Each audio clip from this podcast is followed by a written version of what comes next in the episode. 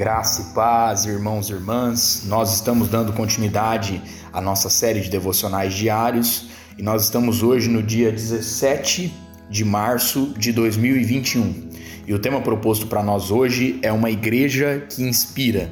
E o texto base que nós trabalharemos se encontra lá em 2 Timóteo, capítulo 3, versículo 16 e 17, que nos diz assim: Toda a escritura é inspirada por Deus e útil para o ensino para repreensão, para correção, para educação na justiça, a fim de que o homem de Deus seja perfeito e perfeitamente preparado para toda boa obra. Nós geralmente gostamos de ver uma igreja que demonstra um modo de ser que inspira. Alguns fatores colaboram para isso. Compromisso com o ensino, ou seja, a falta de familiaridade com a Bíblia pode acontecer com qualquer pessoa. Por isso, o compromisso com o ensino deve ser demonstrado a partir da liderança da igreja. Liderança bem orientada, ou seja, que tipo de visão os líderes têm do trabalho para o qual Deus os chamou. Quão confiantes estão de que Ele os capacita para realizar a tarefa a eles confiadas.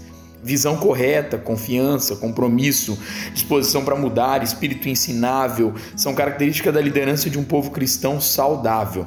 Base de oração Cristão saudável é o que, entre outras coisas, descobriu a importância da oração pessoal e comunitária. A oração é instrumento fundamental para realizar a tarefa de comunicar a vida abundante, porque lá em Atos, capítulo 1, versículo 8, nós vamos ver escrito: "Recebereis poder e sereis minhas testemunhas. Então que a nossa oração hoje seja: Senhor, abençoa-me com um estilo de vida saudável, como verdadeiros cristãos e que possamos andar nos teus caminhos com atitudes que promovem a santificação.